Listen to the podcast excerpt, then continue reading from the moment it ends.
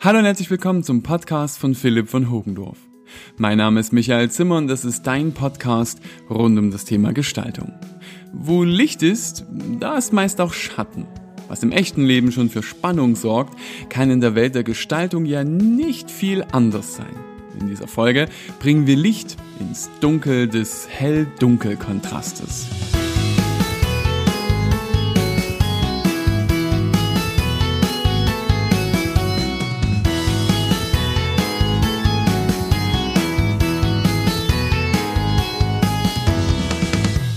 In meiner zweiten Heimat Norwegen gibt es ein Sprichwort. Ohne die Dunkelheit wüssten wir nicht von dem Licht der Sterne. Schon vor vielen Jahren habe ich das zu meinem Leitspruch gemacht. Denn wo Licht ist, ist auch Schatten.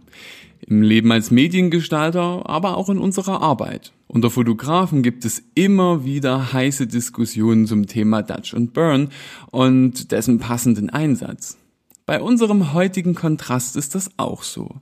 In dieser Folge schauen wir uns gemeinsam den Hell-Dunkel-Kontrast einmal näher an. Das Schema ist dir ja sicherlich schon bekannt. Wir beginnen mit der Definition. Ich erkläre dir die Wirkung des Kontrastes. Im Nerdteil gibt es immer abseits vom Lernstoff ein paar interessante Zusatzinfos und danach gebe ich dir Tipps für den Einsatz des Kontrastes in deiner Praxis und wir schauen uns ein paar Beispiele an, wo du diesen vielleicht schon in freier Wildbahn finden könntest. Hier kommt die Definition für den zweiten Elementarkontrast unserer Reihe. Der Hell-Dunkel-Kontrast, auch Schwarz-Weiß-Kontrast, Tonwertkontrast oder Helligkeitskontrast entsteht, wenn helle und dunkle Farben aufeinandertreffen. Der Kontrast kann durch das Abdunkeln von Farben mit Schwarz und Aufhellen von Farben mit Weiß entstehen. Aber die unterschiedliche Leuchtkraft der Farben, die sogenannte Eigenhelle, spielt hier eine große Rolle. Ein gutes Beispiel sind hier Gelb und Violett. Den einfachsten, stärksten und so wichtigsten Kontrast bilden die unbunten Farben Schwarz und Weiß. Daher auch der umgangssprachliche Name Schwarz-Weiß-Kontrast.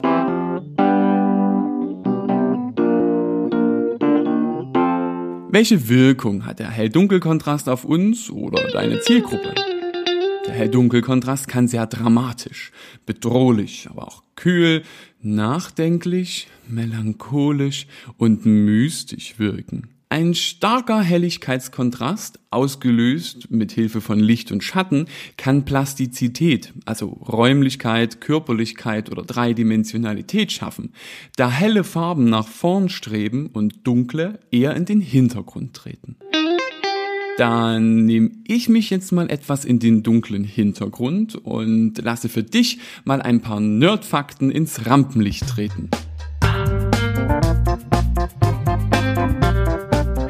Nerdteil! In der klassischen Kunst wird dieser Elementarkontrast sehr häufig angewendet. Der italienische Maler Michelangelo Caravaggio war ein Meister der Hell-Dunkel-Malerei. In seinem Kreuzzug des Apostel Petrus von 1604 lässt sich die dramatische Bildkomposition aus Hell-Dunkel-Kontrasten sehr eindrucksvoll nachvollziehen. Auch Rembrandt war ein bedeutender Vertreter der Hell-Dunkel-Malerei. Diese hat sich in der Spätrenaissance entwickelt und weit in den Barock hineingewirkt. Professionelle Fotografen bedienen sich seit jeher dem Hell-Dunkel-Kontrast, um ihre Bilder plastischer wirken zu lassen. Zwei extreme Formen sind die High- und Low-Key-Fotografie. In der High-Key-Variante ist das fotografierte Objekt der dunkle Part und der Hintergrund und die Umgebung wird durch Licht weggebrannt. Bei Low-Key ist das zu fokussierende Objekt, also die Person oder zumindest ein Teil von ihr, der helle Part des Bildes und die Umgebung versinkt im Schwarz. Gut, die Geschichtsbücher wieder zu. Kommen wir mal zu etwas Praktischerem. Wo kannst du den Hell-Dunkel-Kontrast am besten einsetzen und wo macht es Sinn, deine Werbebotschaft damit zu unterstützen? Da der Hell-Dunkel-Kontrast ein sogenannter wertender Kontrast ist, kannst du diese Eigenschaft super für dich nutzen. Du kannst durch Helligkeitsunterschiede, Dinge wie Navigationspunkte auf einer Website oder auch Kapitel in einem Buch sehr schön ordnen und werten. In dem, was wir Mediengestalter tun, ist prinzipiell alles wichtig. Aber es soll vorkommen, dass man auch mal wichtige Infos von den nicht ganz so wichtigen optisch trennen muss. Und da hilft der Hell-Dunkel-Kontrast immens. Mit diesem Kontrast kannst du die Lesbarkeit auf einer Website oder einem Druckprodukt verbessern und so die Aufnahme der Informationen durch den Kunden erleichtern. In der Produkt- oder Modelfotografie kannst du wie viele Kollegen vor dir sehr schön die Hauptbestandteile eines Bildes herausarbeiten. In der Praxis gibt es unzählige Beispiele für die Verwendung des Hell-Dunkel-Kontrastes. Ein schönes Beispiel war schon vor längerer Zeit die Wahlwerbung von Lidl. Hier hatte man ein schwarz oder weiß hinterlegtes Produkt zur Wahl. Sportmodenhersteller wie Adidas oder Puma bedienen sich sehr gerne dieses Kontrastes für ihre Produktfotos. Allen voran, wie so häufig in der Werbung möchte ich auch hier Apple anführen. Als Beispiel die Produktwerbung für die neuen AirPods. Fassen wir also noch einmal kurz zusammen.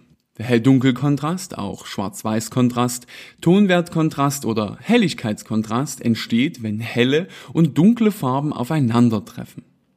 Den einfachsten, stärksten und so wichtigsten Kontrast bilden die unbunten Farben Schwarz und Weiß. Der Hell-Dunkel-Kontrast kann sehr dramatisch, bedrohlich oder auch mystisch wirken. Professionelle Fotografen bedienen sich seit jeher dem Hell-Dunkel-Kontrast, um ihre Bilder plastischer wirken zu lassen. Durch seine werdenden Eigenschaften ist er ideal zur Ordnung von hierarchischen Punkten, zum Beispiel in einer Navigation. Am Anfang dieser Folge deines Gestaltungspodcastes habe ich heute ein Sprichwort aus meiner zweiten Heimat gewählt. Und ich möchte auch diese Folge mit einem Zitat beenden. Etwas nicht so tiefgründiges wie eine alte Volkssage, aber vielleicht nah dran. Also dann frei nach Batman. Am dunkelsten ist die Nacht vor der Dämmerung.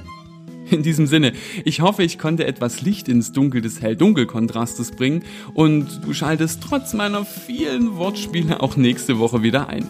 Denn da beschäftigen wir uns mit dem dritten Kontrast unserer Serie, dem Warm-Kalt-Kontrast. Also dann, ich wünsche dir eine gute Zeit und sage Servus und auf Wiederhören.